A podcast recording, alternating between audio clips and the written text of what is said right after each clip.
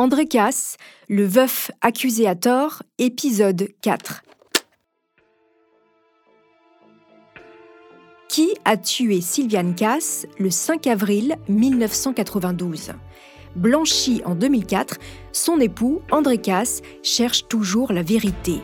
Il se bat contre la prescription de 30 ans, arguant que l'instruction a bougé plus d'une fois, relançant le délai. Et puis il y a cette piste, celle de DS, un vendeur de lithographie condamné pour plusieurs affaires de violence. Il avait rendu visite au CAS quelques semaines avant le drame. Et si c'était lui?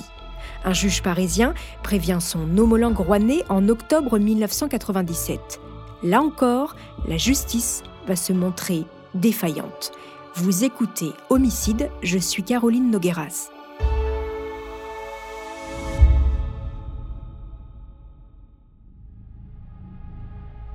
Que fait le magistrat instructeur en charge du meurtre de Sylviane Casse quand un juge parisien lui transmet le dossier de DS Son profil, son mode opératoire, son agenda, tout colle avec l'assassinat.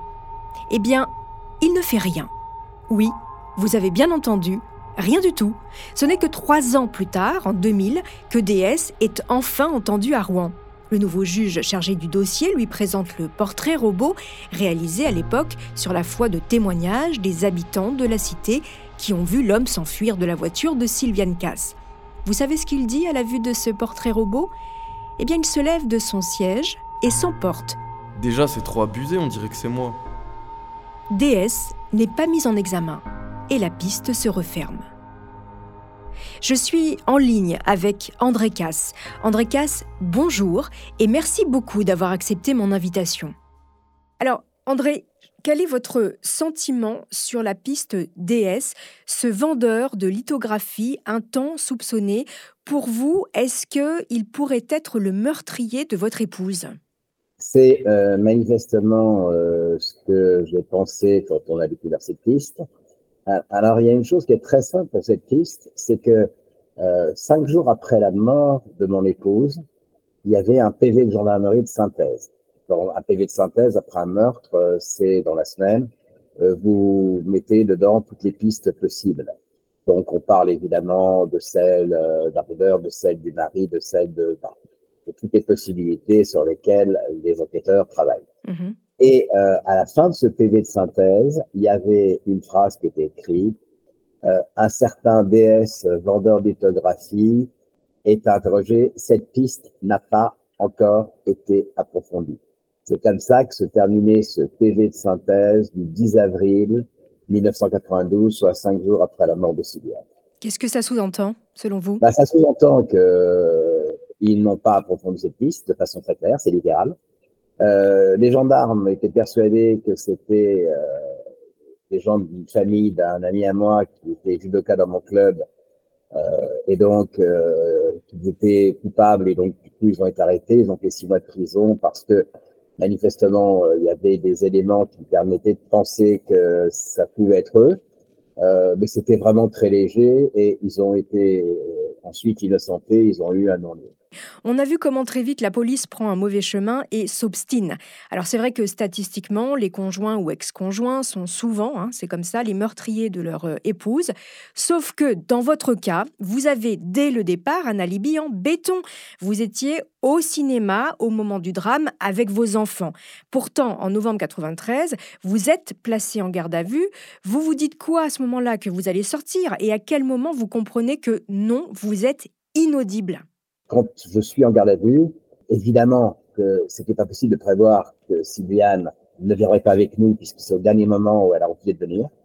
Ensuite, il y a euh, une voisine qui la voit euh, passer devant chez elle. Nous, on est parti par la rive droite en passant par le bac d'Hitler. Elle est passée par la rive gauche et elle a rejoint Rouen. Et on le sait parce que la nouvelle de sa mort fait la une de Paris-Normandie le jeudi suivant.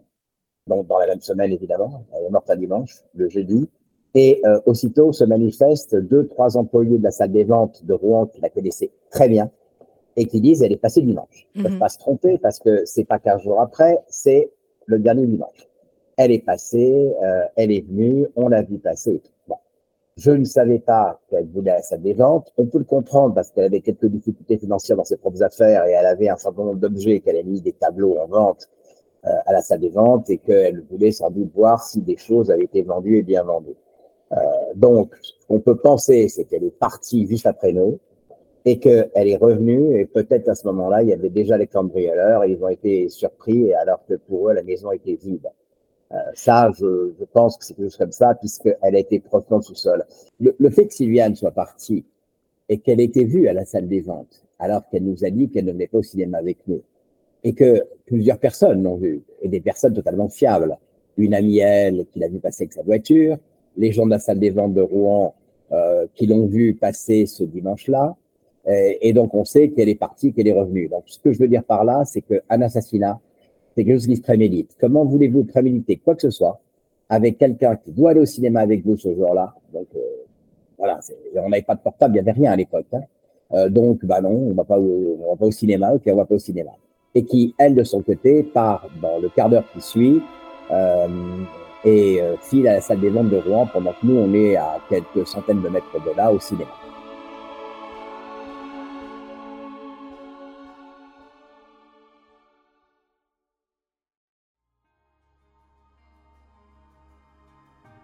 Selon vous, l'aspect financier ne peut pas marcher, en tout cas, ça ne peut pas être un mobile, puisque votre femme, à cette époque, était, au moment de sa mort, était endettée jusqu'au cou.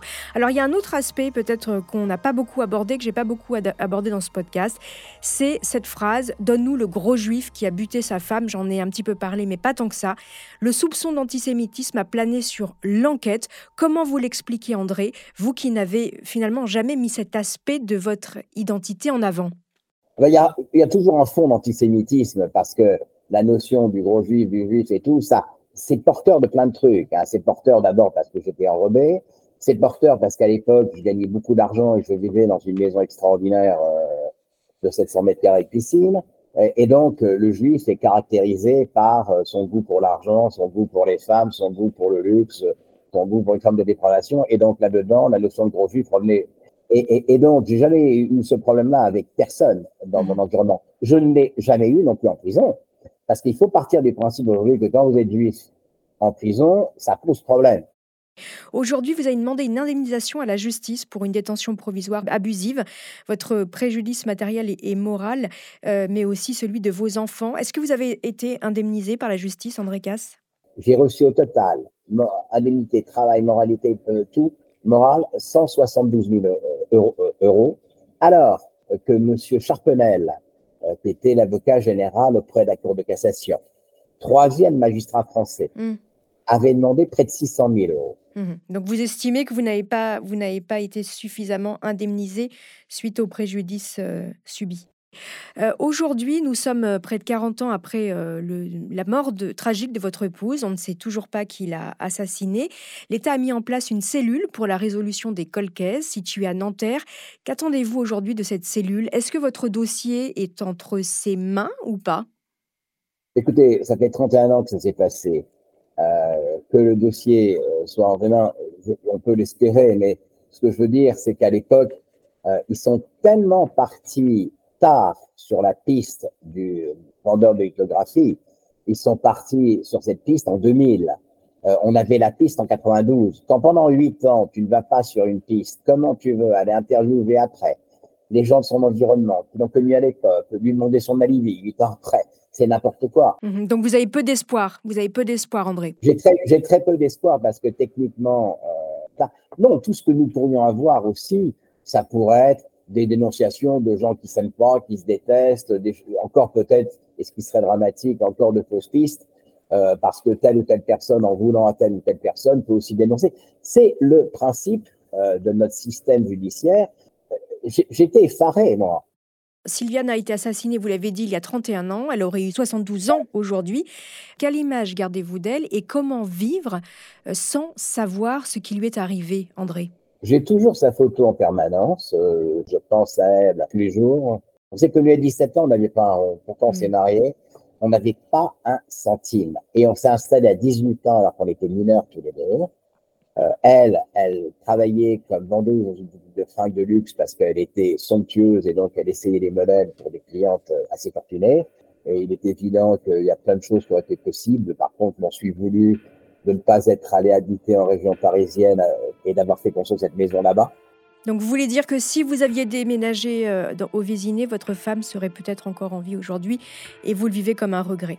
Ah oui, on sera encore ensemble aujourd'hui sans aucun doute.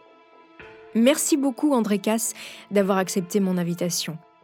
Voilà, c'est ainsi que se termine cette saison de Homicide. Elle a été écrite par Virginie Gage et réalisée par Jean-Gabriel Rassa. N'hésitez pas, chers auditeurs, à nous mettre des étoiles sur vos applis de podcast préférés et de parler d'homicide autour de vous.